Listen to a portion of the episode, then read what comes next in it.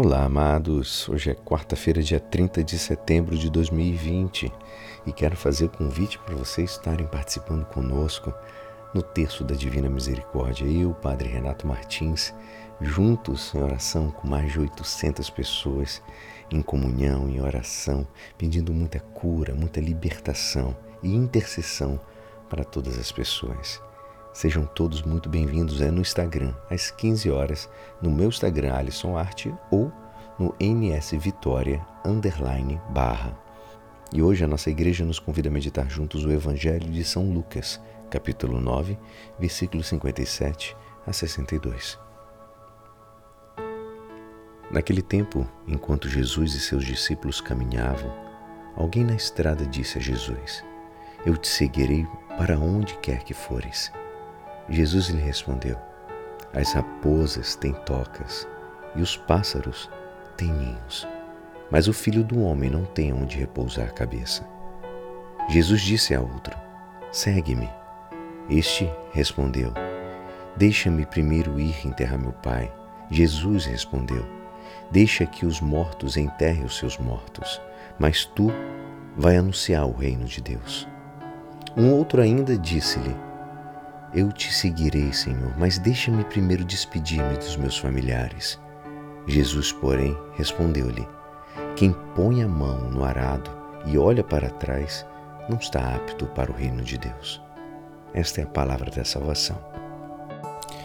Amados, hoje, o nosso Evangelho, ele nos convida a refletir com muita claridade e não com menos insistência sobre o ponto central da nossa fé: seguir Jesus.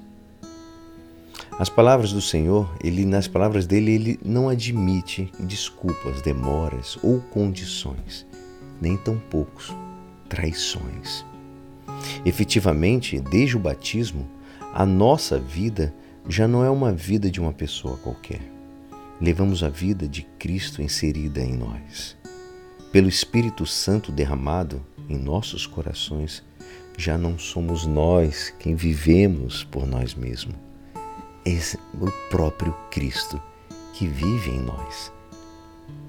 Assim é a vida do cristão. É uma vida cheia de Cristo.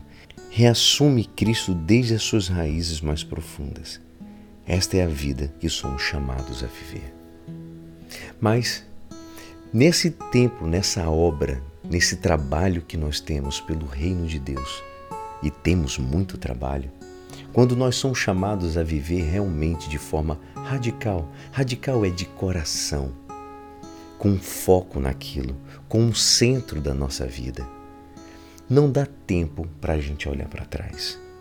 Quando a gente vai num culto, ou numa missa, ou num tempo de oração, não dá para ficar pensando o que nós estamos deixando de fazer, como cinema, ou uma festa, ou uma praia, que qualquer que seja. Nós precisamos focar naquilo, pois temos muitas almas para conquistar, a começar pela nossa própria alma.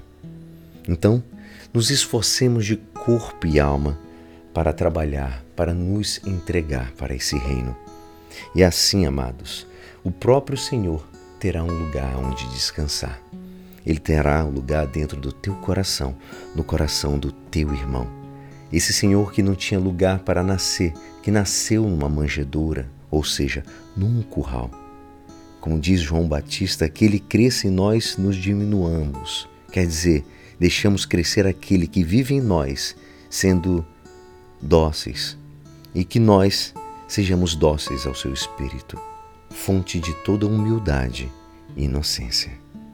Entregue-se, entregue-se de corpo e alma.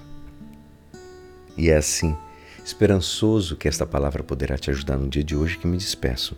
Meu nome é Alisson Castro e até amanhã. Amém.